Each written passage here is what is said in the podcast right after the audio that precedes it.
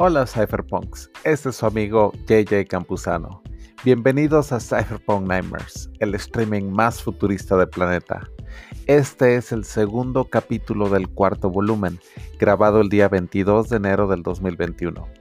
Aquí abordamos el tema de trabajar por Bitcoin, estrategias de inversión y la mentalidad necesaria para invertir en cripto, el mercado de tokens NFTs, CryptoKitties, los proyectos de Chainlink, Cardano y la problemática actual en Venezuela.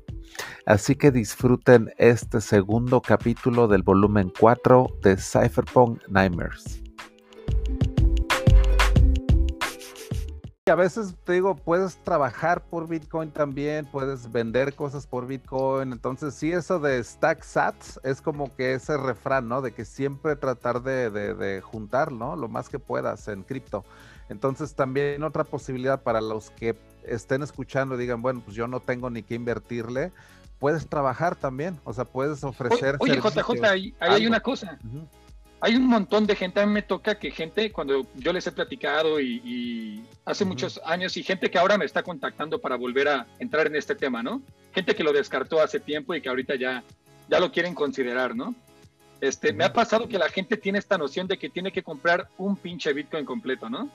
Y me dicen, ¿cómo chingados voy a comprar un Bitcoin si ahorita está en 600 y tantos mil pesos, ¿no?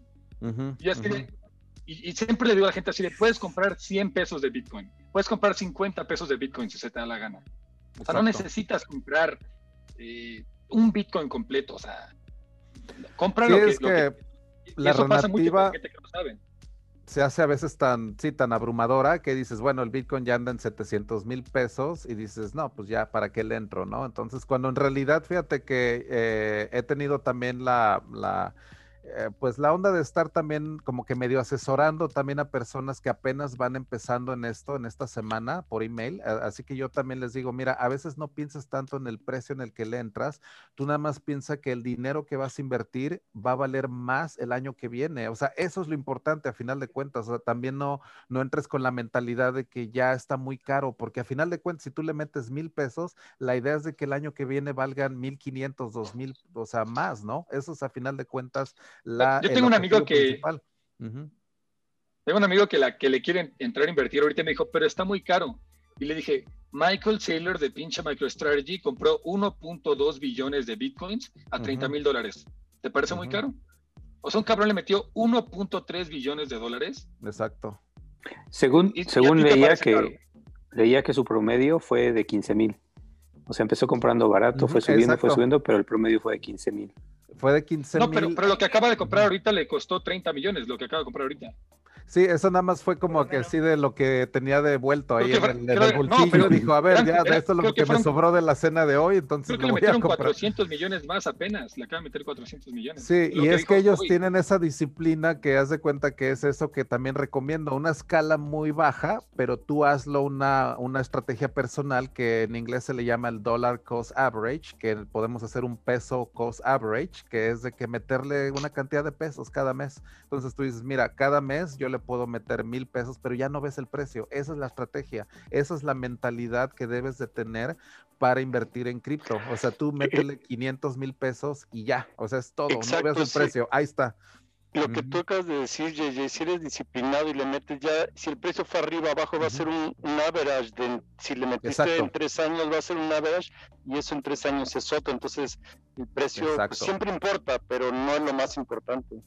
Eh, eh, no es lo más importante y eso es algo también para que alguien que recibe, por ejemplo, un, un sueldo, y eso también te puede llegar a disciplinar para hacer una parte de tu ahorro, ¿no? Que diversifiques y que digas, bueno, a lo mejor es el 5% de mi sueldo o el 10%, pero de una manera disciplinada, créeme que a la larga eso disciplina siempre también tiene buenos resultados, ¿no? O sea, esa es la idea y ya no ver tanto el precio de que mentalmente sí, ¿no? Estamos siempre bien obsesionados porque pues es como entrarle a un casino, ¿no? A veces cuando ya le metiste, metiste algo pero esa volatilidad es lo que a veces hace que los nuevos también se espanten y digan, no, no manches, ya, ya perdí este, mis 500, ahora valen 400 y cacho, mejor ya me salgo y ya no ganaste nada y ya ese experimento ya fue fallido, ¿no? Entonces, hazlo con esa mentalidad de dejarlo ahí madurar. Eso es algo que madura también. Eh, déjalo un Pero, pero ¿sabes qué pasa, JJ? Cuando una persona como, como tú que lleva tanto tiempo, te aseguro que ya ni te espantan esos bajones. No, o sea, ya, ya te quedas acostumbrado. Yo, por ejemplo, hubo un momento en el que dije, hubo un momento en que sí me, me estresaba mucho las fluctuaciones de precio, ¿no? la, verdad sí me pegaban, ¿no? hubo, Un momento, hubo, un momento, en el que hice una convicción de decir, me vale, yo ya le metí lo que tenía que meterle, este, yo me voy a hundir con este barco si se tiene que hundir, aunque tengo, aunque tengo las razones por las cuales pienso que no se va a hundir el barco, pero ya, yo ya hice esa idea y entonces con esa situación, como que aunque veas el precio dices, yo ya me hice una promesa a mí mismo, yo lo voy a dejar ahí. No lo voy a Es una montaña rusa, es una montaña rusa el cripto, o sea, en serio, o sea, en serio, a un momento estás bien arriba y ya te sientes como el nuevo Warren Buffett de cripto porque dices, ya, ya chingué, o sea, ya estoy acá y de repente al otro día ámonos para abajo, ¿no? Entonces es como, como se le dice en inglés, not for the faint of heart, no es como recomendable para los que son muy aprensivos, por ejemplo. La gente que es muy aprensiva, por ejemplo, en ese estilo, les recomiendo que sí controlen mucho ese aspecto mental en cripto, es muy, muy difícil, o sea, eso nada más con el tiempo, o sea, como que ya dices, bueno, es la naturaleza, es la naturaleza, ¿no? O sea, sube a lo mejor un, un, se duplica a lo mejor en bien poquito tiempo y de ahí tiene un bajón también, una corrección bárbara. ¿Cuál es tu apodo, JJ, que nos compartió la semana pasada en, Reddit? En Reddit es huevos de acero, mi, de hecho, mi, mi, mi username ahí en, Reddit. Y de hecho, es hasta famoso ese username ahí en los de Ethereum, porque pues sí, he visto, me han visto que desde el 2014 y todo, y algunos me han dicho, mira, sí, este es el Bolster Steel, le dicen ahí de, de, de Ethereum porque aguantar, te digo, todo eso del DAO y todo esto que ha pasado, o sea, en, todos estos bajones, ¿no? De, después de ver el all time high en el 2017 y principios del 2018 y aventarme ya todo el crypto winter que duró tres años, cabrón, o sea, apenas así tres años a la fecha prácticamente que llegamos otra vez ya ahorita al all time high, o sea, tres años que nos aventamos que los que no tenían de veras los cojones bien puestos, o sea, se van, en serio, o los que no tenían esos fundamentos, ¿no? Bien, bien, o sea, que esos cimientos, te vas, en serio, o sea, un Crypto Winter de tres años fue la verdad brutal, ¿eh? O sea, brutal, brutal, o sea, llegamos a, pisar abajo de los 100 dólares. Sí, sí, en Bitcoin. Exacto, 3 mil dólares en Bitcoin. Ethereum llegó al el low de 80 dólares, me parece, por ahí, por el low del Crypto Winter fue como en 80 dólares. Entonces, sí han sido como que mucho lo que hemos atravesado ya en estos últimos tres años. Yo creo que este Crypto Winter, de ver el all time high, o sea, de esa exuberancia que causó los ICOs y toda esta como que toda esta narrativa, ¿no? Que agarró Ethereum también muy, muy cañona en ese tiempo. Pero ahorita ya la vemos ya como más realizada, ¿no? Más madura. Ya vemos que va como con una visión ya más realista de hacia dónde, hacia dónde va. Y en el 2017 creo que todavía no, no estábamos en ese punto. Como lo habíamos comentado, el DAO hizo que, cambiara mucho. Es el Ethereum Foundation hizo también una, una redistribución de recursos a investigar todo este tipo de, de cosas, Luego hubo una serie de ataques después del DAO, apenitas después, ¿eh? en septiembre, o sea, de cuenta, pasa el DAO y dices, órale, cabrón, o sea, ya la libramos y todo. Y luego se viene una serie de ataques que se llaman los ataques Shanghai, que vienen bien descritos en el libro de Infinity Machine de esta Camila Russo, que también les recomiendo mucho este libro, pero ahí describe los ataques de luego, luego, el mes que, el mes que viene, era ya un poquito antes del DEFCON, y se viene una serie de ataques que no se sabe exactamente también quiénes fueron, pero fue una serie de denial of service attacks que tuvo Ethereum en septiembre del 2016, o sea, penitas después del DAO. Le quisieron dar, pero así cuando estaba más bajo Ethereum, aún así le, quisieron patear, ¿no? Cuando estaba abajo. Y, y, el protocolo nada más no se detuvo porque gracias a que esta diversidad de clientes que tiene Ethereum, porque tenía un cliente de, que se llama Parity, que fue el que no, no estuvo expuesto a este como un bug que tuvo también en septiembre, que, que fueron estos DOS attacks. Entonces, la verdad, Ethereum ha tenido una serie de ataques ya tan, tan, que se ha hecho tan resiliente, ya tan resistente en el 2016, 2017, o sea, 2018, que la verdad, o sea, ya siento que en este punto ya está manejando todo un ecosistema entero, o sea, CryptoKitties, ya ves, Romualdo, tú ya te compraste el tuyo, ese congestionamiento que tuvo, dos, dos CryptoKitties. sí, es verdad. O sea, ve, eso ya ni, ni, ni, ni cosquillas le hace a, Ethereum, por ejemplo, ese congestionamiento, este mercado de NFTs, que también es muy, muy grande. O sea, se están manejando ya los NFTs, que es el arte en blockchain, pero ya Ethereum ya, ya superó todos esos, esos ataques que hubo en el 2016. Yo siento que han hecho Ethereum ya muy, la verdad, muy resistente. ¿eh? O sea, eso yo siento que sí es algo bueno de, mencionar. Así que salud por esos CryptoKitties, ¿eh? La verdad que, y esos son de tu niña también, así que también qué padre que ella ya esté. ¿Cuánto está un CryptoKitty ahorita? ¿Cuánto cuesta un ahorita? Pues esos que compramos este, valían 10 dólares, 11 dólares, pero vimos que había unos de 100, 200, hasta 1000. Uf, y lo que llegaron a valer los ¿eh? Sí, es que hay de diferentes niveles. Una ah, pregunta, ¿cómo es lo de los CryptoKitties?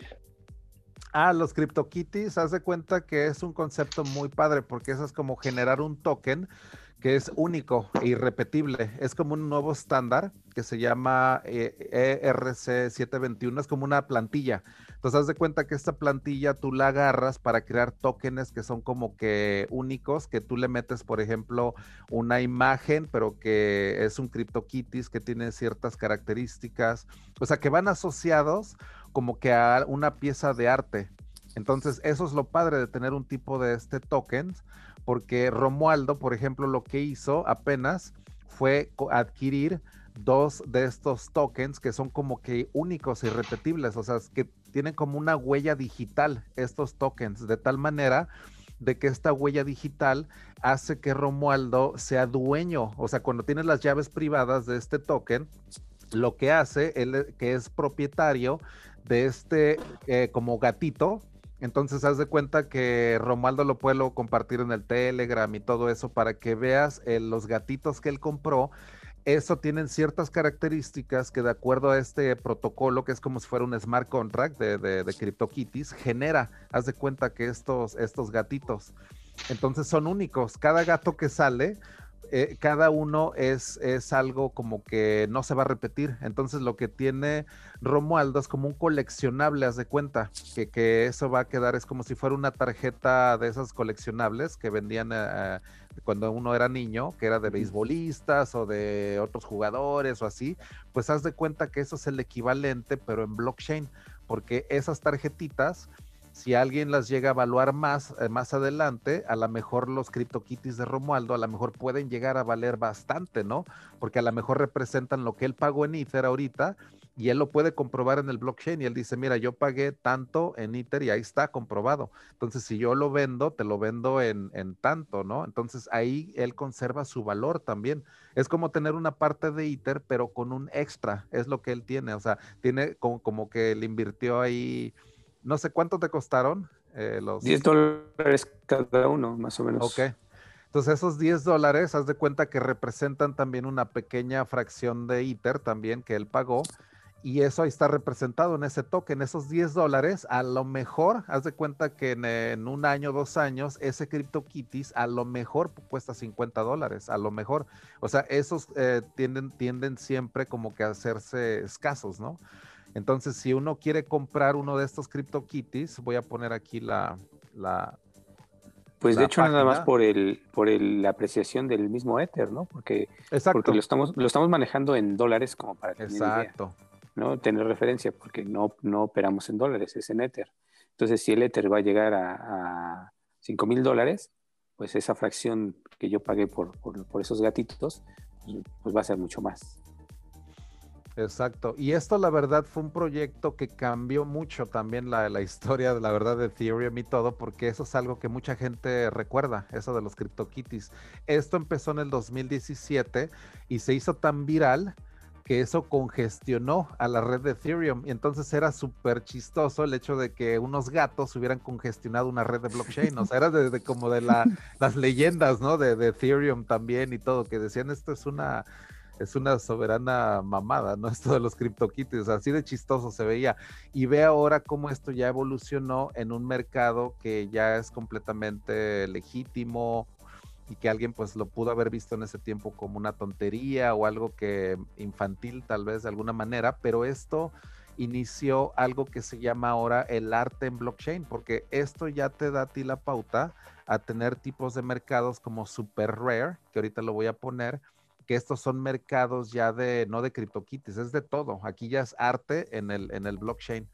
De tal manera que hay artistas, por ejemplo, ya que se dedican a venderte tokens que, tienen un arte y ellos como ya tienen un renombre, o sea, ya ahorita ya hay criptoartistas ya de mucho, ve por ejemplo estas obras de arte, ¿no? Entonces vamos a ver este, que se llama The Old District.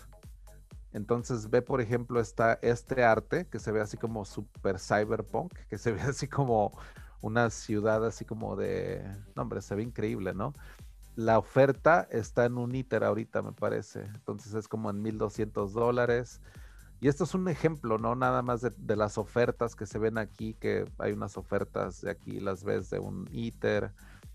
Entonces a la gente le gusta coleccionar este tipo de cosas. O sea, esto es definitivamente un mercado que eh, todo esto está corriendo en Ethereum.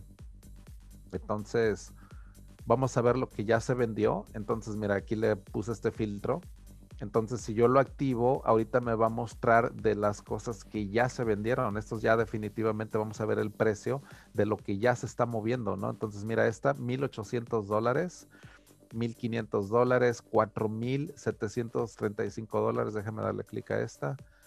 Entonces, ve esto. Esto ya es 3D Art, por ejemplo. Entonces,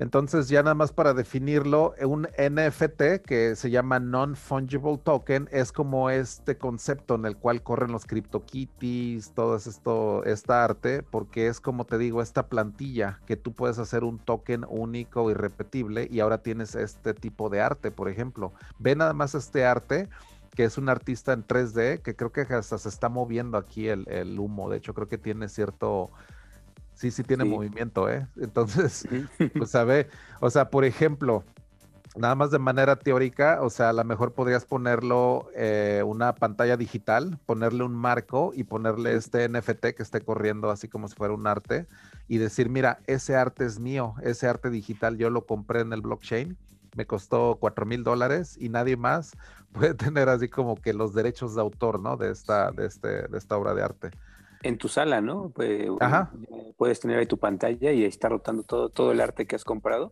Exacto. Y, y, ¿qué, ¿qué, va a pasar este, con, eh, con, con la piratería? O que te lo quieran duplicar, o sea, lo podrán duplicar, intentar duplicar, pero, pero por toda esta tecnología que tiene, pues va a ser único e irrepetible, ¿no? Exactamente, porque fíjate, el arte se puede, o sea, te digo, lo puedes piratear, ¿no? Así como tú dices y todo, pero esto lo que te da es ese como, como que este certificado que tú tienes en, blockchain que te hace como que acreedor al, al, es como tu, como tener tu certificado de autenticidad, ¿no? Entonces no es lo mismo, por ejemplo, tener, tienes una bolsa de Tepito y la original, pero la original va a tener como que ese recibo, ¿no? De que lo compraste en la, en la tienda y tiene el holograma y tiene esto y todo, y la de Tepito pues no tiene nada de eso. Entonces, esa es la diferencia, ¿no? Eso es como que decir, bueno, el arte a lo mejor sí lo tienes ahí este, duplicado, pero el blockchain lo que te está dando es ese, ese certificado de autenticidad. JJ. realmente sí te lo podían duplicar perfectamente, quiero acotar ahí, pero realmente lo, tu validez es que tú tienes el que se creó primero. O sea, si te lo duplican, por ende, vino después. Pero tú tienes, el blockchain te da la versatilidad de que el tuyo fue hecho en tal altura de bloque, por lo cual si otra viene después, el tuyo es más verdadero, por así decirlo. JJ, eh, a, mí me gustaría darte un ejemplo de lo que yo veo con los NFT. Eh, o sea, la cuestión del arte está padre y efectivamente en el arte nos permite decir, aunque sí te puedan copiar, copiar un archivo digital, a final de cuentas lo importante es que, este, que tú tienes como un certificado que avala que la pieza original es tuya. Exacto. Exacto. Aunque sí. lo puedan copiar de forma digital. Pero imagínate esta idea. Imagínate que, que, ya ves que aquí en México tenemos el registro público de la propiedad. ¿sí? En el cual nosotros registramos nuestras casas y estas casas tienen un número catastral. Entonces imagínate que en vez de ser un número catastral, lo sustituimos por un NFT. Exacto. Y entonces cada, cada, uno de nosotros tiene una moneda que es única e inigualable que representa tu casa. Imaginemos que en vez de direcciones de Ethereum, o bueno, imaginemos que nuestros RFCs fiscales fueran direcciones de Ethereum. Entonces, ¿qué pasa? Que si yo en mi RFC tengo esa moneda, significa que yo tengo la... O sea, es como en vez de tener las escrituras de mi casa, yo puedo demostrar en mi, en mi RFC el que tengo esta moneda, ¿no? Entonces, por lo tanto, que, la propiedad legal de esa casa es mía. Y si yo quisiera vendérsela a alguien más, se la mando por la red de Ethereum esa moneda al RFC de esa otra persona. Y entonces, así ya manifiesto que le vendí la propiedad de mi casa en términos legales, sin necesidad de que un registro público de la propiedad lo avale o lo tenga que convalidar, porque ya está en una, ya está en una red descentralizada, pues, en un, en un, en un public ledger descentralizado, que es la red de Ethereum. Y es que ahorita estaba poniendo en el chat y todo el concepto de que prácticamente todo nuestro mundo pueden ser NFTs. Prácticamente todo. O sea, de cuenta. Más que nada aquellas cosas que sean únicas, ¿sabes? Y eso del smart. Exacto, el Smart Property, que es el concepto que también puso Nick Savo, y ahorita puse ahorita un concepto que él expuso en, el, en 1999 que se llama Proplets, y ese es el concepto de Smart Property. O sea, él ya desde ahí, por ejemplo, un coche, por ejemplo, que fuera un NFT, también te ah, podría dar, por ejemplo, diferentes, que tuvieras, por ejemplo, un, un, plan de pagos y que si no haces ese pago, el smart contract te quita el acceso, por ejemplo, al coche, por ejemplo. O sea, eso puede ser también uh, parte del smart property. O sea, el, el NFT sería como, por ejemplo, el número de motor. que identifica tu auto, ¿no? El BIN, exactamente. Eh, eh, que identifique exactamente a tu auto. Entonces, si tú tienes esa, ese token con ese número de motor, significa que legalmente es tuyo. Y si se lo traspasaras a alguien más mediante carteras, pues entonces le estarías traspasando la propiedad legal sin necesidad de ir a acudir, acudir a una oficina gubernamental a manifestar el, el, ¿cómo se llama? El, cambio de propietario, ¿sabes? Exacto. Este, y, ahí, es donde, y ahí es donde se quita el intermediario.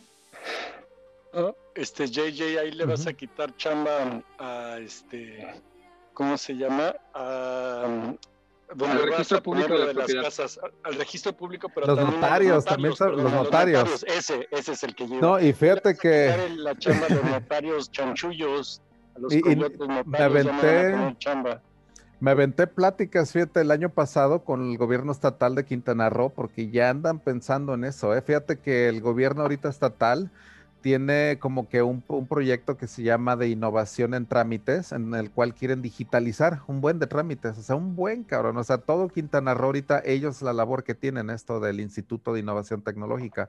Entonces, ellos están basando mucho en el modelo de Estonia, ellos se, fijaron mucho, mucho allá, porque Estonia se pasaron de lanza ahí, o sea, en ese país puedes hacer prácticamente todo digital, cabrón, o sea, pagar tus impuestos, las colegiaturas de tus hijos, ver los exámenes, con tu ese carnet de identidad tienes acceso al transporte público, o sea, todo está digitalizado prácticamente tu vida en Estonia a nivel, a nivel, o sea, interacción con el gobierno, o sea, y la verdad se pasaron de lanza.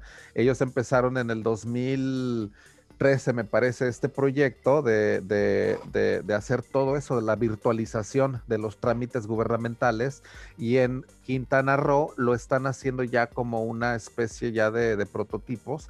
Y tuve reuniones con notarios allá de Quintana Roo y todo y a todos yo sentí que les como que sienten pasos en la azotea, ¿eh? o sea, créeme, o sea, ya analizan bien todo esto del blockchain y, y, ya empiezan a ver cómo está esto de la tecnología y créeme que los notarios son de los que yo noté que tienen más la reticencia, ¿no? O sea, el cambio, o sea, que dicen, no, a ver, pero a ver esto, a ver, es que nosotros tenemos que hacer cotejar firmas y todo. Y pues yo digo, por dentro, pues ya hay firmas digitales, ¿no? O sea, todo ese tipo de ondas ya se, como que ya se están empezando a solucionar, ¿no? Para virtualizar todo ese tipo de, de trámites. Entonces los notarios, te digo, van a tener ya esa, pues esa tendencia a que la chamba de ellos ya se va a empezar a hacer como que ya más como que es que en realidad el blockchain es como un notario público. Eso es lo, único que necesitas. O sea, una red blockchain pública, eso es tu notario. O sea, pero, pero ¿sabes qué, JJ? Creo que los notarios pudieran pasar hacer oráculos. O sea, es que al final de cuentas la blockchain necesita un input de, información de la realidad. O sea, la blockchain no conoce la realidad. Entonces los notarios tendrían que transicionar de su labor que están haciendo actualmente, de dar fe y legalidad, a ser oráculos. Pero lo importante es, pero lo importante sería entonces que ya en los este que ya en la blockchain se pudiera ver de forma transparente, todas las personas pudiéramos accesar, porque al final de cuentas, ¿qué es una blockchain? Una blockchain es un registro público, un public ledger. Entonces ya todos pudiéramos ver libremente lo que está pasando en este registro público, ¿no? Exacto, pero sin menos tranza, sin menos tranza. Claro, por supuesto. De hecho, por eso creo que el gobierno Creo que el gobierno se tarda en implementar estas cosas en blockchain porque evidentemente al ser información pública que todo el mundo puede ver, que todo el mundo puede examinar, pues creo que el gobierno no va a querer que les examinen todo con tal transparencia. O sea, no, eso es lo que pienso que es complicado para ellos, pues. Sí, pero pensándolo así. Ajá. Perdón, perdón, pensándolo así, yo creo que sí les va a quitar chamba a los, a los notarios, ¿no? Ah, definitivo. Ya hay muchas este, iniciativas. Franco Matí trae un proyecto que se llama Asignatura, ¿no? Franco Matí.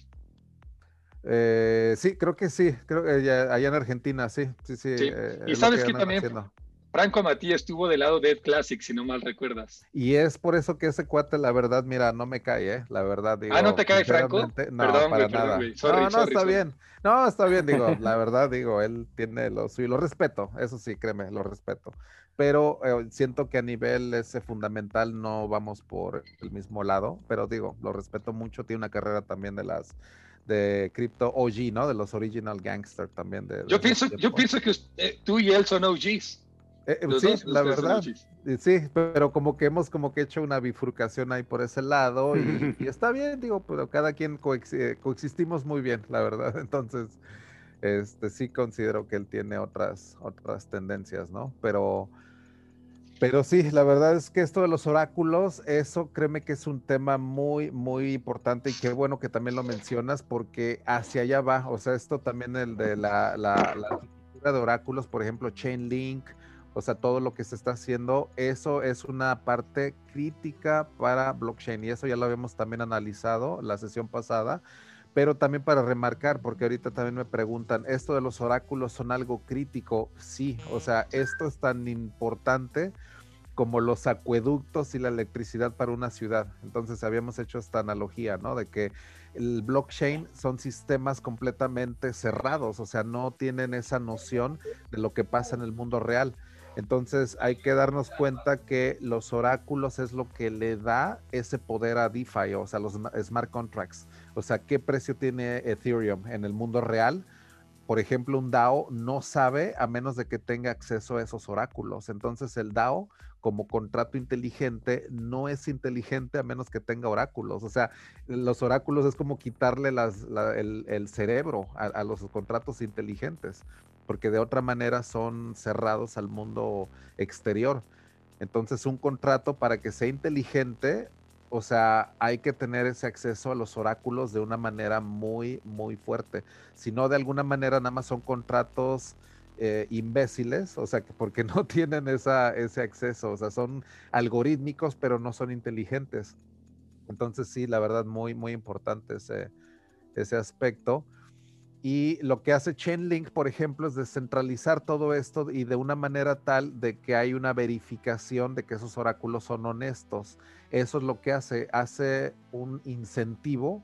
Es como correr una cadena de Bitcoin, pero el incentivo en Chainlink es de que tus datos de los oráculos sean lo más honestos posible, porque del otro lado va a haber otros oráculos y si tú le das datos que no son, o sea, es como dar agua adulterada, por ejemplo, al restaurante o a este, si tú eres un proveedor de agua, si das el agua que no es, o sea, está la prueba de laboratorio y todo, y se ve que tu agua está adulterada, te quitan de, de, esta, de este proveedor de, de, agua, ¿no? Entonces, eso es lo que es Chainlink, esta, lo que está haciendo es un proyecto para que los oráculos tengan todos estos como que candados, ¿no? Para que de tal manera de que estos datos que llegan, o sea, los a DeFi o a Ethereum, sean definitivamente certeros, ¿no? O sea, que no haya trampas o que haya siempre como que una forma de verificar que los datos sean los correctos. Así que oráculos definitivamente es algo muy bueno de clavarse, sobre todo estudiar el concepto de, oráculos, Chainlink es de los que van más adelantados, pero hay otros, ¿eh? o sea, Chainlink no es el único, pero siento que es de los que va más desarrollado en ese, en ese aspecto. Y, es que eso va más arriba de blockchains, porque eso se llama Distributed Ledger Technologies, que a veces lo van a ver que se, que se deletrea DLT, ya lo puse ahí en el chat, porque Distributed Ledger Technologies es como ciertamente eh, eh, blockchain, pero también ves eh, los off-chain, que son los datos que están fuera del blockchain. Entonces, una arquitectura de oráculos no es ciertamente 100% blockchain. Tienes que involucrar también una arquitectura que sea off-chain, que sea ya una arquitectura diseñada para el mundo exterior. Entonces, por eso un oráculo se determina como algo que no es 100% blockchain. O sea, tienes que ver más hacia, como que hacia afuera de blockchain para que tú veas esos servicios de, oráculos, ¿no? Que son los que le dan como que esa fuente de información a, las redes de blockchain. Así que definitivamente Chainlink es como la columna vertebral ¿eh? de, algo muy importante que, está pasando en, en DeFi. Así que aquí mencionan a IOTA, Y es que IOTA, fíjate, IOTA eh, eh, es tan complicado ese proyecto, la verdad, porque utiliza algo que no es blockchain, se llama Tangle. Y el Tangle es como una forma de hacer una base de datos de medio diferente y todo. Y lo que aparte mete IOTA es un código que se llama, que no es binario, se llama trinario. Y yo la verdad dije, puta, o sea, ¿para qué lo hacen tan, tan complejo, no? Mm. Pero supuestamente este código terniario que si lo buscan y todo, es supuestamente para la era del IoT, que es el lenguaje de las máquinas y es para que los, los estos dispositivos IoT se comuniquen mejor y quién sabe qué. Entonces, IOTA es lo que supuestamente es lo que trae a la, a la mesa, ¿no? Pero yo siempre lo he visto un poco escéptico, la verdad, ese proyecto de... Oye, JJ. ajá. Pregunta indiscreta. Sí. ¿Qué, ¿Qué monedas sí tienes? Chainlink de hecho. ¿Chainlink sí tienes? Sí, Chainlink sí tengo una posición.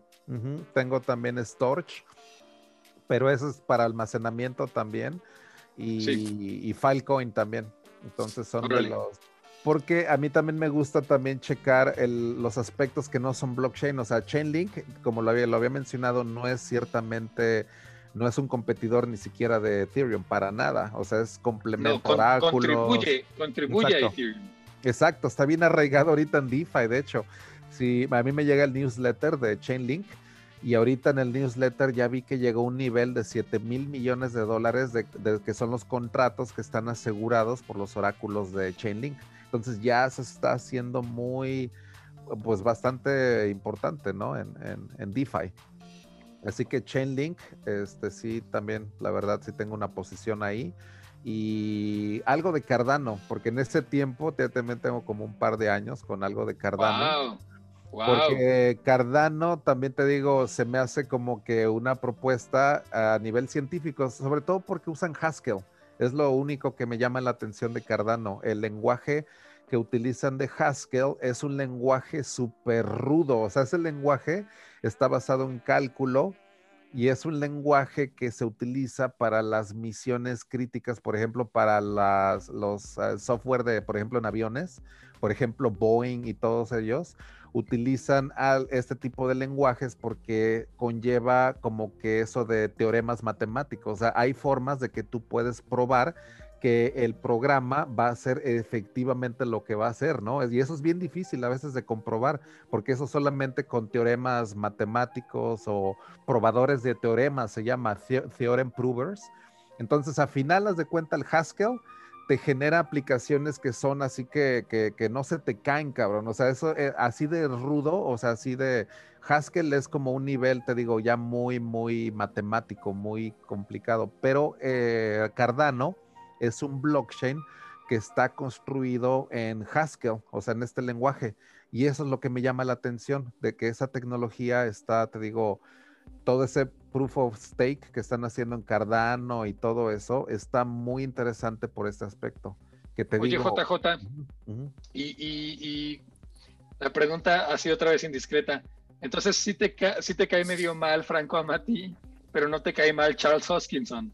No, me cae de la chingada Charles Hoskinson. No, también, no, no, ese, no, de plano, ese güey es de las personas que si él, si hubiera sido lo que él hubiera pensado, nunca se hubiera hecho el ICO de Ethereum. Él lo quería llevar a Silicon Valley, Ethereum, o sea, él quería VC Capital, o sea, él decía, eso del ICO es una pendejada, no lo hagan, o sea, él siempre estuvo rechazando la idea del ICO, o sea, que fuera algo público. Él decía, no, no, no, están locos, vamos, ya, él aseguró el Venture Capital de, de, de Silicon Valley, entonces a final de cuentas Vitalik le dijo, ¿saben qué?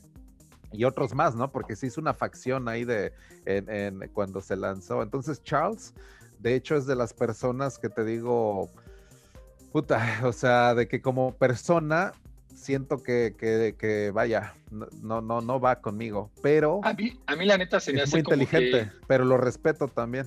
Sí, fíjate que a mí se me hace como que siempre está haciendo como que actos públicos, pero yo no sé qué tanto, ya ves que se puede ver un poco el trabajo en, en GitHub de qué tanto se está trabajando en ciertas, en ciertas este, blockchains, ¿no? Y quién sabe qué tanto trabajo esté haciendo, porque yo siempre veo que está como haciendo cosas públicas, pero no veo que, ahora sí que, creo que Ethereum tiene más desarrollo regularmente, ¿no? Sí, es que digo, él solo, pues digo, ¿qué tanto puede hacer? Porque ves sus lives que hace, por ejemplo, cada semana o algo así, tiene su canal y lo ves y haz de cuenta que yo sí trato de escucharlo, porque te digo, no como persona, créeme que no, no me cae, o sea, créeme, siento que es eh, así de horrible ese cabrón, pero eh, a, los escuchas hablar también de matemáticas y todo, y está bien, está bien loco, pues, o sea, sí es muy matemático él, o sea, tiene una mente muy analítica pero te digo, él analizó todo el problema de proof of stake, o sea, de generar este algoritmo desde un punto de vista muy científico, o sea, muchas universidades que ha tenido colaboración con Cardano, la Fundación Cardano, Input Output Hong Kong, que es la compañía de, de, de Hoskinson, Así que siento que sí ha hecho algo, o sea, la verdad sí ha contribuido al desarrollo técnico de blockchain, o sea, no es nada más ahora sí que un cuate que sea puro... Pero ¿sabes qué pasa? Adam Back, por ejemplo, Adam Back sí es puro bluff, la verdad. O sea, ese cuate no tiene nada. Pero fíjate que siento que no se le ve obviamente a Cardano la comunidad que Ethereum tiene. Ah, sí, definitivo, no la, o sea, sí, no. Es que es muy científico. tiene una comunidad muy, muy grande, ¿no?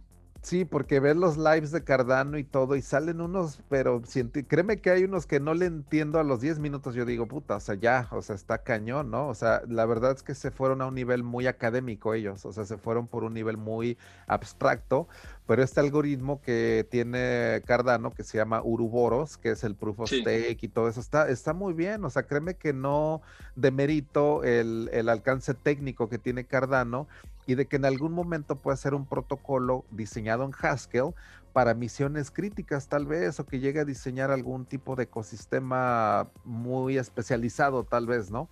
O sea, puede que, pero la verdad es que yo, como tú lo mencionas, no he visto nada en cuestión de tracción del ecosistema, que hagan cosas... Fíjate que tuvieron un proyecto muy bueno para autentificar ah, bolsas de Louis Vuitton que les pusieron un chip por dentro, que utilizaban un, chip de tipo hardware wallet, o sea, hardware security model, para verificar en blockchain la, todo el, el, el supply de esa, de esa bolsa, por ejemplo, de Louis Vuitton.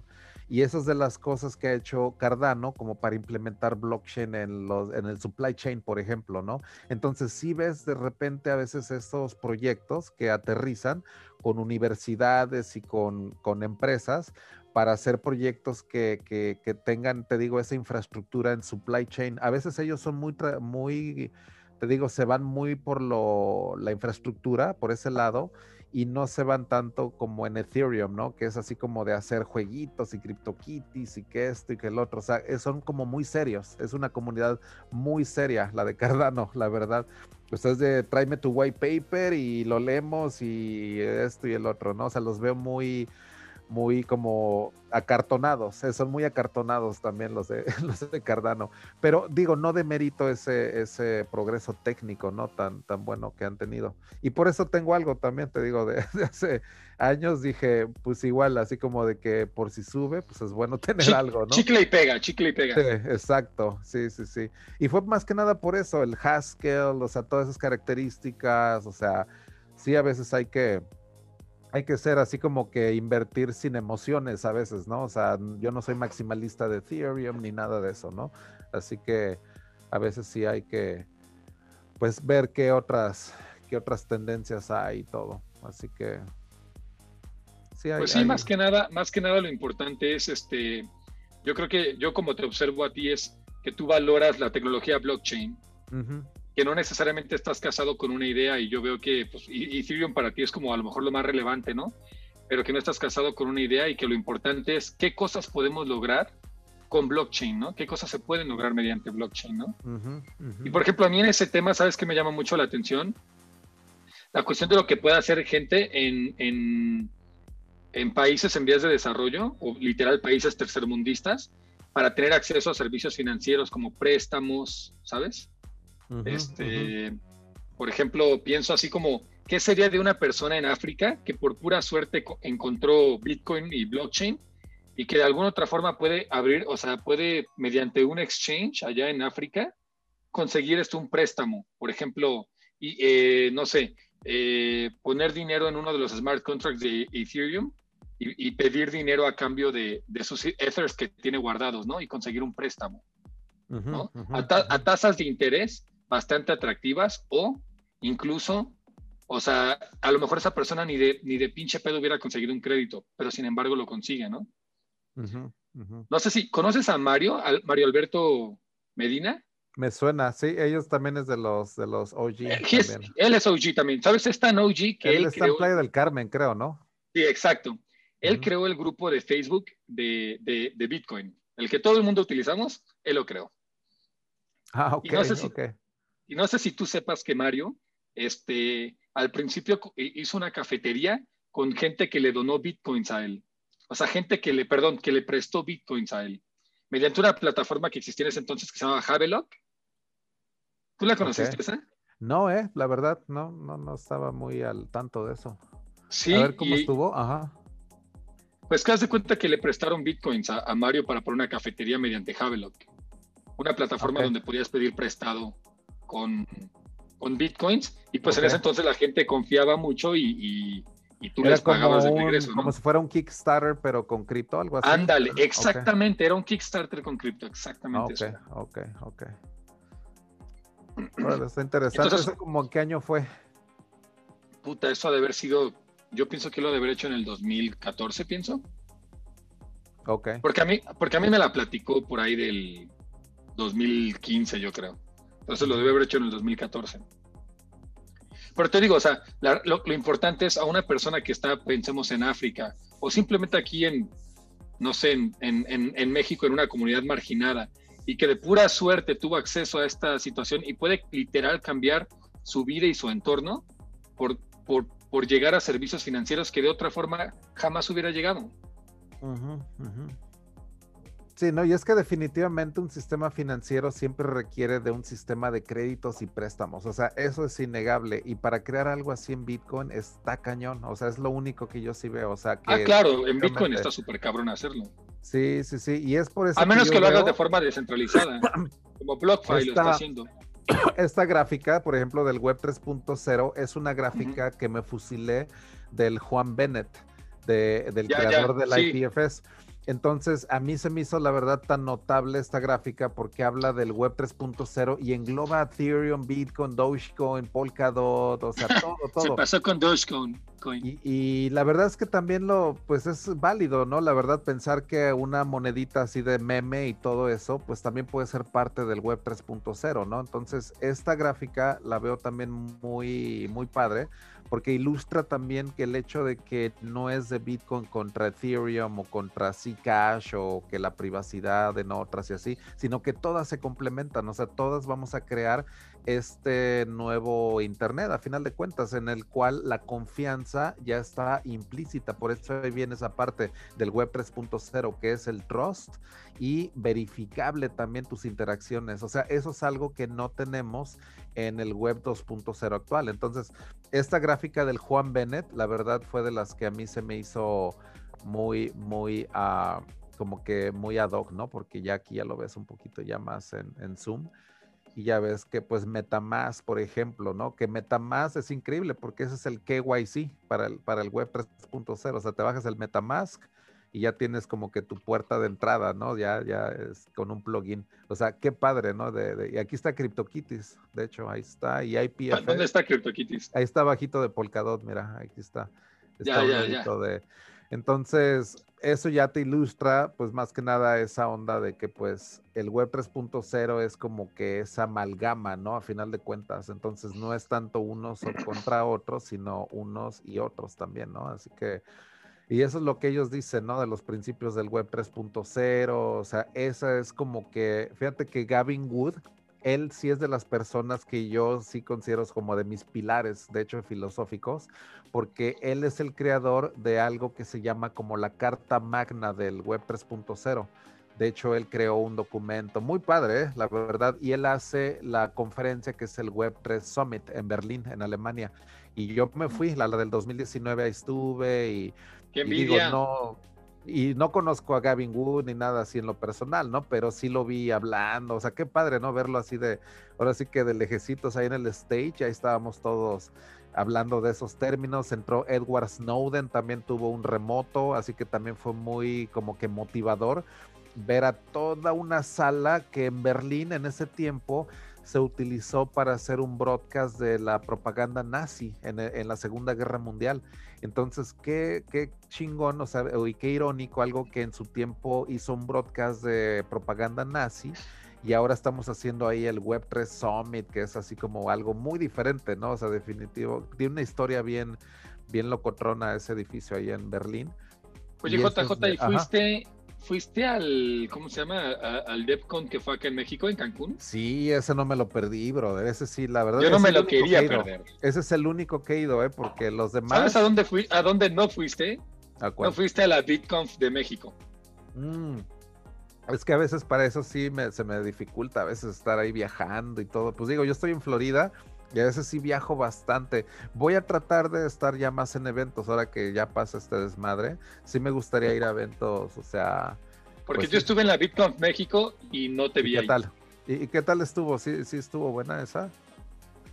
Eh, bueno, yo tuve la... Me encantó poder hablar con Andreas Antonopoulos. Ok, ok. Y yo tengo fotos con él y todo, y ese él sí vale la pena.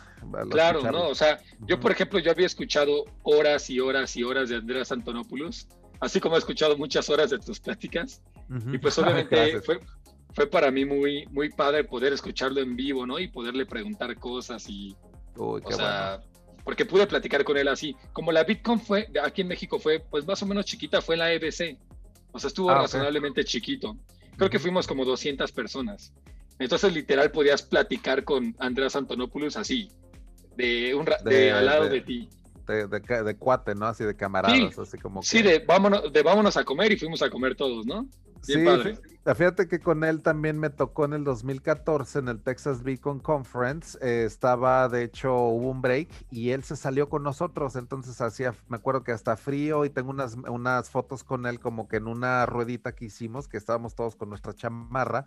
Y ese día se lo había, se lo había cargado también la chingada a Mount Gox. Entonces, pues era lo que estábamos hablando ahí. Entonces era padrísimo el poder hablar con Andreas Antonopoulos cuando había apenas acabado de pasar eso del hack de, de Mount Gox y todo ese rollo. Entonces es muy, la verdad este cuate Andreas me doy cuenta que es muy uh, acercable, ¿no? O sea, es muy fácil platicar. Claro, no, y es súper humano.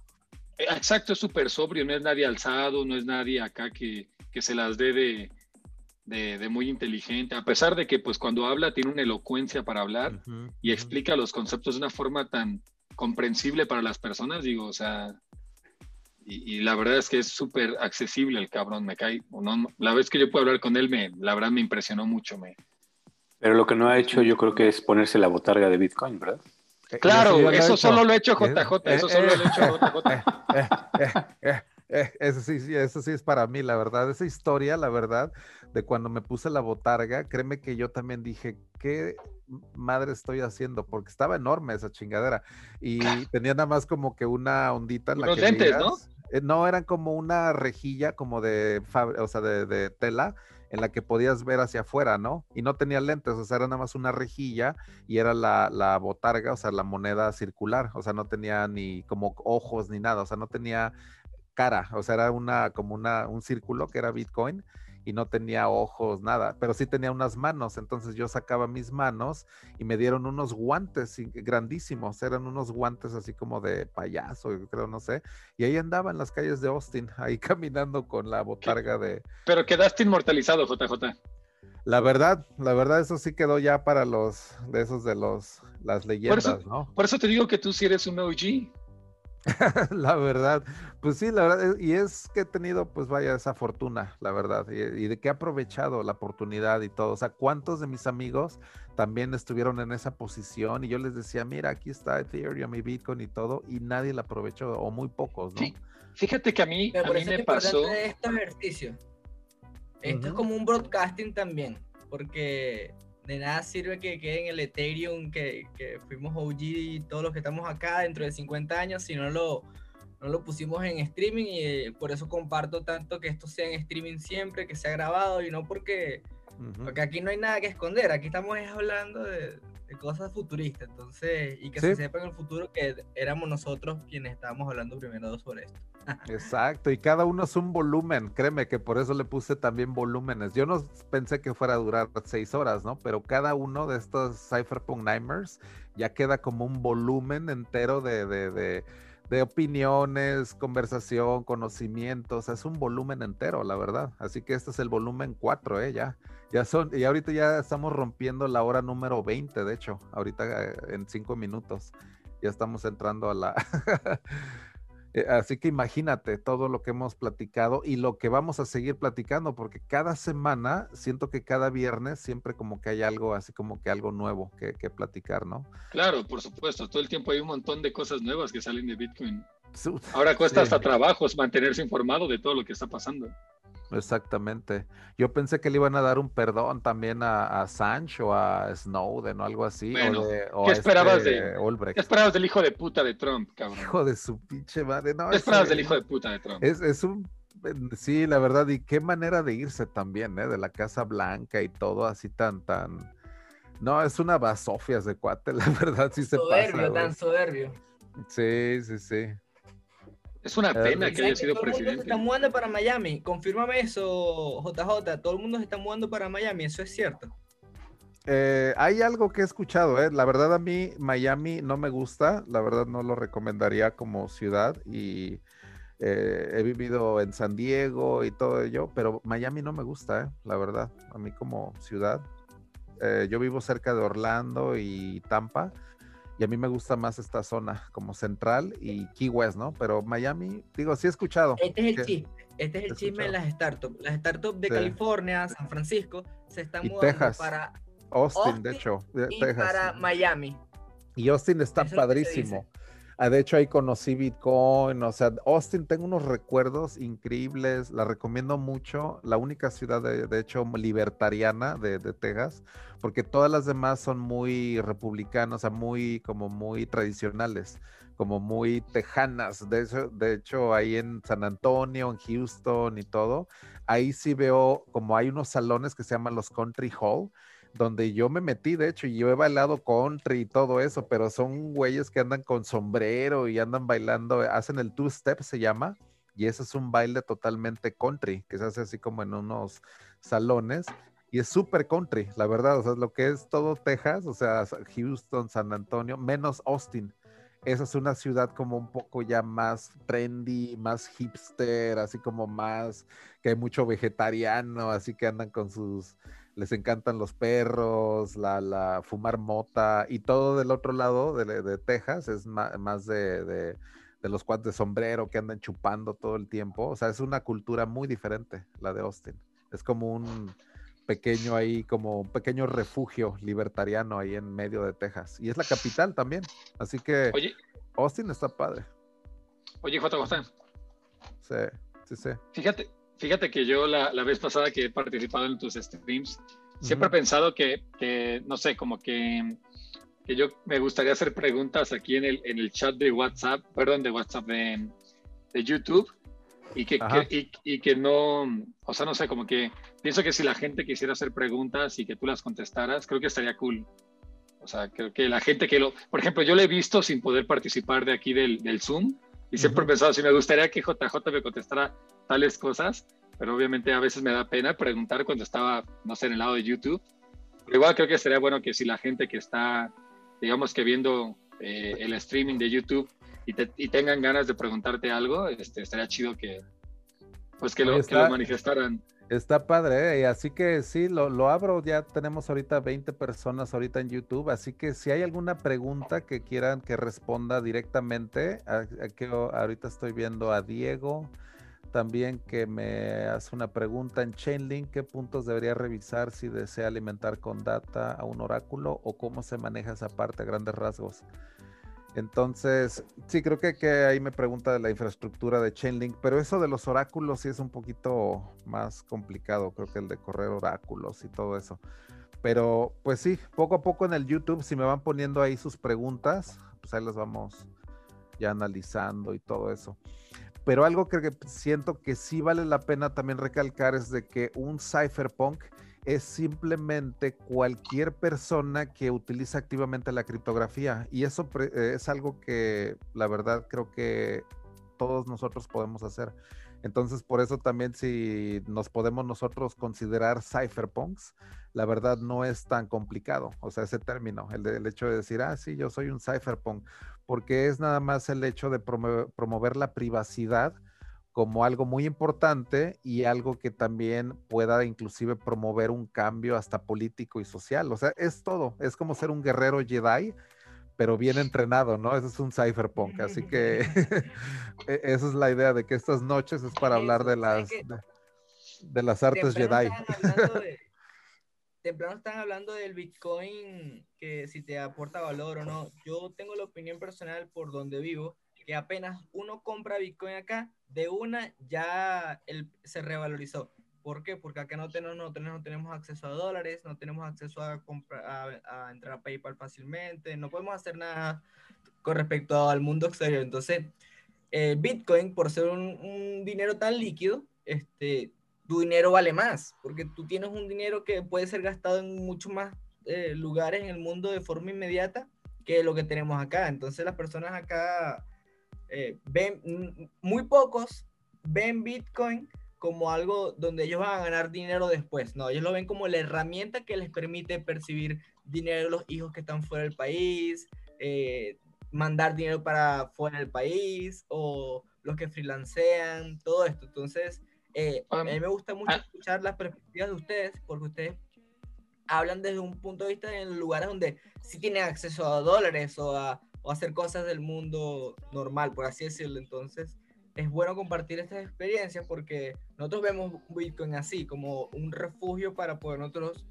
hacer uso de nuestro dinero. Eh, Andrés, Andrés, pero, pero ¿sabes qué? Yo siento que lo importante verdaderamente es, no, o sea, yo te, yo te digo mi experiencia desde, desde que vivo aquí en México, ¿no? O sea, yo vivo aquí en México y, y yo creo que lo importante realmente es cómo el Bitcoin puede, eh, digamos que influir a estos lugares donde precisamente no hay, este, no hay acceso a dólares. O sea, por ejemplo, yo tengo una pregunta así que te quiero hacer a ti. Si tú estás, ¿de dónde eres tú? Perdón, ¿eh? Venezuela. De Venezuela. ¿Qué parte de Venezuela? Ah, estoy en Puerto Ordaz ahorita. Ok, y por ejemplo, ahí, si, si tú tienes este Bitcoin, ¿Cómo le haces? O sea, ¿se lo puedes vender a alguien más? ¿Se lo vendes directamente el Bitcoin o existen exchanges allá en Venezuela para hacer el intercambio? ¿O cómo le haces? Eh, en Venezuela sí hay varios exchanges, pero que yo conozca, nadie los utiliza. Lo que utilizamos acá es local Bitcoin. Utilizamos local Bitcoin principalmente y también como mercado secundario utilizamos Binance P2P. También hay otras cosas que sí, hodl, hodl. Hay, realmente hay una, una variedad de cosas. Creo que los venezolanos somos los segundos que más utilizan Bitcoin con este tipo de versatilidad porque creo que somos los número uno fácilmente en casi cualquier plataforma, en Paxful, Local Bitcoin, Binance P2P, porque nosotros como nuestro dinero realmente no vale nada, los bolívares de por sí no pueden ser gastados a ciertas horas del día. Yo puedo tener 100 mil dólares en bolívares en mi cuenta, en mi cuenta personal, pero ni siquiera podría gastarlos en un día. Yo máximo puedo pasar por mi tarjeta algo así como 100 dólares. Transferencias entre bancos, yo puedo mover máximo 500 dólares diario. Entonces, al yo pasar todo mi dinero a Bitcoin, yo puedo mover dinero a cualquier hora. En las noches, a partir de las 10 de la noche, el 90% de los bancos en Venezuela no permiten hacer transferencias. O sea, ¿qué sentido? Y de hecho no permiten hacer transferencias y no permiten a veces pagar con la tarjeta en lugares, farmacias, medicinas. Eh, es, algo, es, loquísimo. Eh, Oye, Andrés. Entonces, por eso es que yo utilizo Bitcoin tanto y todas las personas en Venezuela utilizamos tanto Bitcoin. Fíjate que yo, precisamente eso es lo que, lo que yo pienso, ¿no? O sea, y lo he pensado desde hace tiempo, cómo el Bitcoin le permite, o sea, a pesar de que existe un gobierno que prohíba cosas, y eso es lo importante, luego mucha gente en otras partes del mundo pregunta, ¿y los gobiernos no pueden prohibir Bitcoin? ¿Y sabes qué me pongo a pensar yo? Digo, si los gobiernos no se han puesto de acuerdo en combatir el cambio, la crisis climática que vivimos, ¿tú crees que se van a poner de acuerdo para prohibir Bitcoin? O sea, no es posible, simplemente no es posible. ¿Por qué? Porque no, no se ponen de acuerdo. Dime, te escucho. Pero mm, no es posible en la teoría. Si tú, le, si tú eres un fiel creyente del white paper y eres super cyberpunk porque estás acá, no es posible. Pero el gobierno tiene una gran artillería que no es dinero ni, ni poder político, es poder psicológico. Y a las personas, el gobierno, a poner en, en, en la boca de ellos que algo está mal o que es penado o que es perseguido, las personas no lo van a utilizar o le van a huir por lo menos yo tengo una cuenta en un banco nacional, banco se llama Banco de Venezuela, de hecho, eh, se llama el banco, que yo no la utilizo para nada, porque ellos rastrean si la transacción vino por alguna razón de algún comercio de criptomonedas. Ellos tienen la tecnología para hacerlo. Y si eso pasa, ellos te retienen el dinero y es muy difícil que lo vuelvas a recuperar. He perdido muchísimo dinero haciendo transacciones en Banco Venezuela con eso. Entonces, date cuenta que si pueden censurarte de alguna forma. ¿Entiendes? Entonces, claro. ponte que tú eres una persona mayor o eres alguien que solamente tiene ese banco por alguna razón, estás censurado. Porque tú es muy poco en los lugares donde te aceptan solo Bitcoin. Pero ahora te hecho claro, no. que es la parte buena del ecosistema. Pero, pero ahí te... Eh, te escucho, te escucho. Te escucho, te escucho, te escucho yo a ti. Bueno, acá han calado muchas criptomonedas que todos llamamos shitcoin o lo que sea, pero han calado porque acá tenemos un problema fundamental para gastar nuestro dinero, que cualquier servicio que haga que nosotros podamos gastar nuestro dinero, acá va tener algún nicho. Entonces, Dash, Steam, EOS, Ethereum, DAI, todo eso hay aquí, alguna comunidad pequeña hay aquí en Venezuela, en algún estado, en alguna ciudad, haciendo esto en su comunidad local haciendo que todos los comerciantes acepten alguna de estas criptomonedas. Todo depende de quién los está padrinando, porque realmente no es tanto como un acto como los que estamos acá, que es totalmente, acá nadie está recibiendo nada por estar acá. Venimos a conversar porque queremos nutrirnos y esto. Las personas eso lo hacían no por el, grito Cyberpunk, sino porque los financiaba que si MakerDAO, Dash, Steam, iOS, o sea, siempre hay un apadrinamiento detrás, un incentivo. Pero para nosotros venezolanos es mejor. Cerca de mi casa yo puedo comprar cosas en criptomonedas. Puedo comprar en Ethereum, en EOS y en Dash. ¿Por qué? Porque esto que te comenté, hubo unas comunidades que se encargaron de hacer que los comerciantes aceptaran eso. Y entonces yo podría eh, saltarme la censura del gobierno al no permitirme yo gastar mis bolívares por estar fichado por, no estoy fichado, pero ponte que nos fichen a los que utilizamos criptomonedas. Este, yo podría pagar directo en criptomonedas, porque aquí ya hay, se despertó esa cultura, por así decirlo. Ya, ya. Pero mira, yo te voy a decir una cosa. Yo pienso que, de cualquier manera eh, a ti te permite este, el hecho de que a lo mejor pensar en gastar es más difícil ahorita, ¿no? En gastar en el día a día. Pero lo importante que sí se puede hacer es ahorrar, ahorrar en este activo, por ejemplo, en Bitcoin, y que, y que tú tienes el aval, aunque tu gobierno te lo prohíba, dado que Venezuela no tiene jurisdicción en todo el mundo, entonces, ¿qué sucede? Que tú puedes, este, que tú tienes el aval de otras partes del mundo que sostienen la red de Bitcoin y que te permiten a ti, una persona dentro de Venezuela, al menos guardar cierto capital en Bitcoin. O sea, a lo mejor sí el gasto todavía, digamos que no existe ahorita todavía mucho, ninguna blockchain que te permita hacer ese gasto común todavía. Pero realmente poco a poco se le está yendo de las manos a los gobiernos, inclusive al gobierno venezolano, el poder, este, el poder ejercer un control completo de ciudadanía. Y conforme más gente se les vaya saliendo, o sea, aunque tú, aunque el, aunque el gobierno lo prohíba eh, de forma eh, legal, pues si la gente lo sigue haciendo, pues se les va saliendo de las manos, porque al final de cuentas el dinero es un consenso entre personas, es un, es un ponernos de acuerdo en qué es dinero.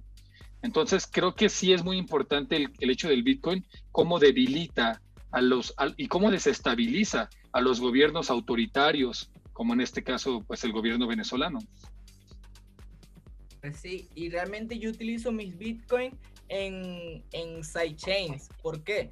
Porque yo soy, yo soy más partidario de, la, economía web 3 y estoy en DAOs en Ethereum y estoy en DAOs, bueno, no se llaman DAOs, se llaman DAX. En, en EOS se llaman DAX porque ellos se llaman Decentralized Autonomous Communities. Entonces, eh, yo estoy en ambos y me manejo más en esas carteras.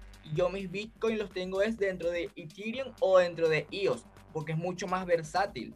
Es mucho, mucho más versátil. Puedo hacer una gama de cosas eh, gigantesca. Entonces yo soy una de esas personas que se utiliza Bitcoin a diario. Yo voy a comprar hasta una pastilla, un, voy a comprar un yesquero y yo cambio, yo cambio esa, esa micro porción de Bitcoin a bolívares y voy y lo compro.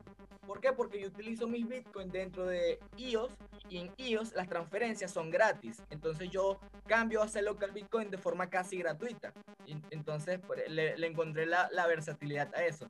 Y eso no lo saben muchas personas porque es un proceso. Por lo menos yo gano dinero de, las DAO, haciendo trabajos y yo trabajo de forma descentralizada así, eh, dando lo que yo conozco a la comunidad y luego viendo cómo lo monetizo. Entonces, eso yo lo paso a Rapid, eh, me pagan en Ethereum. Lo paso a Rapid Ethereum. De Rapid Ethereum, todo en DEX. Yo utilizo puros DEX. Rapid Ethereum lo paso a P Ethereum, que es el que está dentro de, de EOS. Y luego en eso lo paso a, a P Bitcoin, que es el que está dentro de ellos. Y luego de ahí lo saco a Bitcoin normal a cualquier exchange o cualquier lugar donde yo lo vaya a cambiar. Y todo esto, como lo dicen pura sidechain de Ethereum y en EOS, la, la, la comisión han sido mínimas. Entonces, hay muchas formas. De Oye, Andrés, ¿de dónde viene lo del empanadao? ¿De dónde sale lo del empanadao?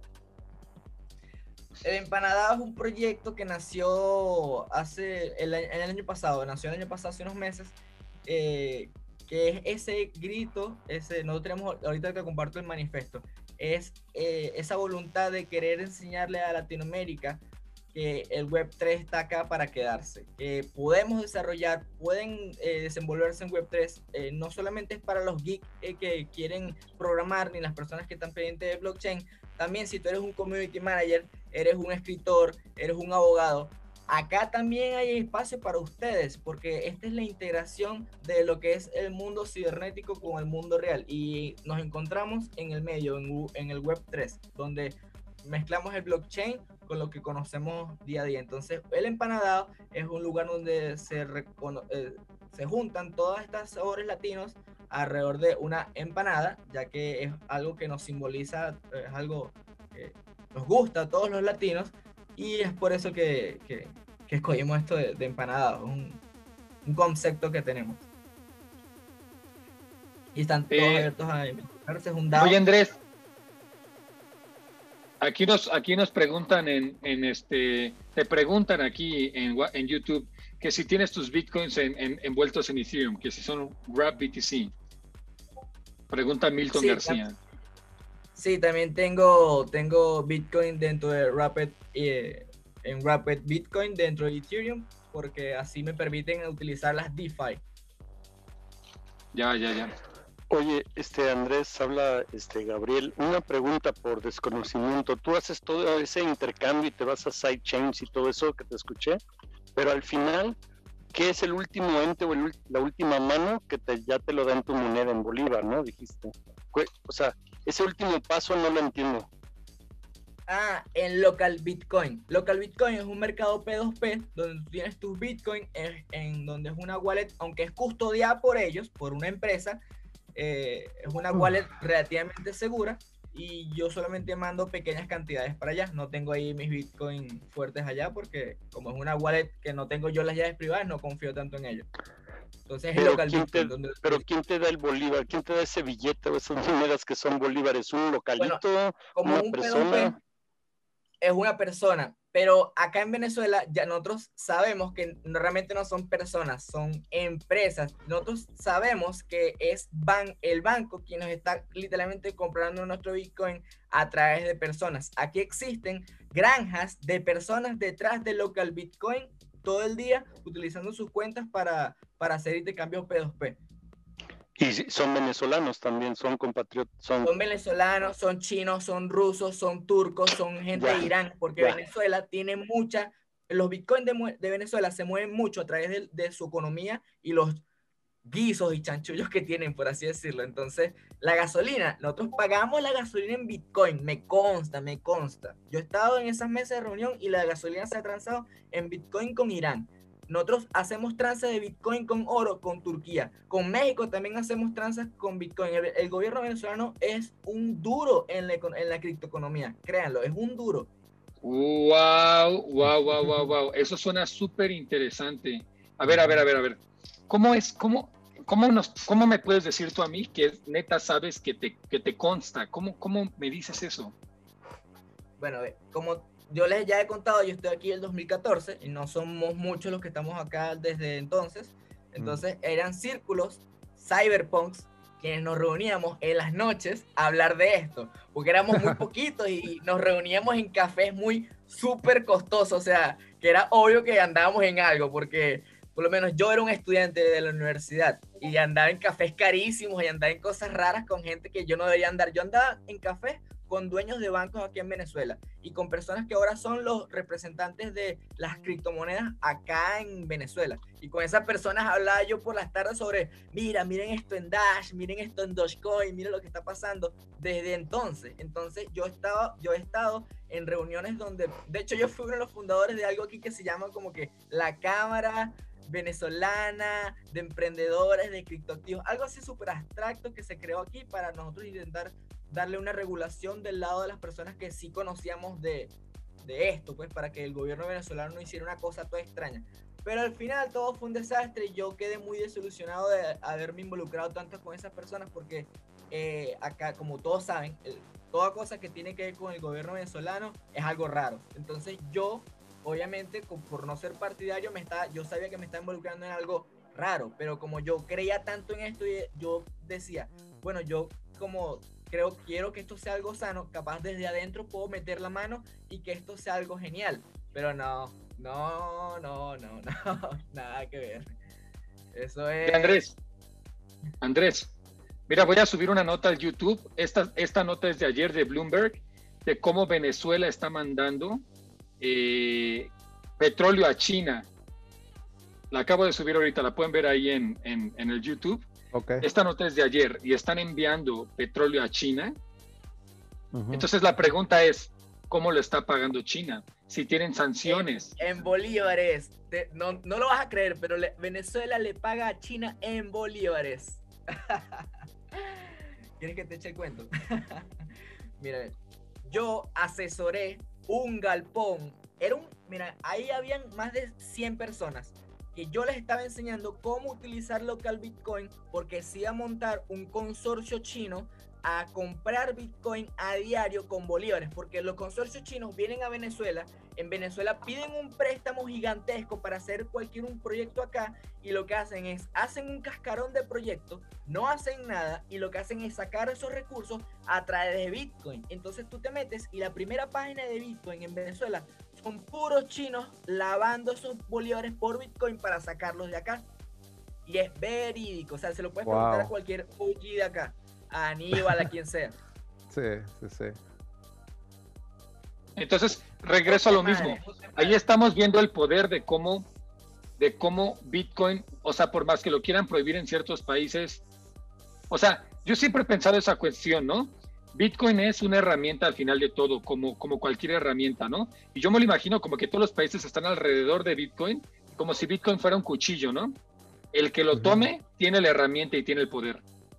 O sea, esta, esta cuestión de que lo pueden prohibir, pues, o sea, no lo van a prohibir porque al final de cuentas es una herramienta para ellos. El primero, los primeros países que utilicen esta herramienta como un arma van a obtener una ventaja. Entonces, no creo que lo puedan. Es como, es como prohibir el Internet. Pudieras en algún momento haber prohibido el Internet, pero aquellos países que le dieron el Internet a sus, este, a sus ciudadanos, pues pudieron obviamente lograr un desarrollo superior. Es más bien cómo controlan esta herramienta los gobiernos, pero no la pueden prohibir definitivamente. ¿Por qué? Porque si no, se están excluyendo de, de participar de, este, de esta tecnología en cierto modo, ¿no?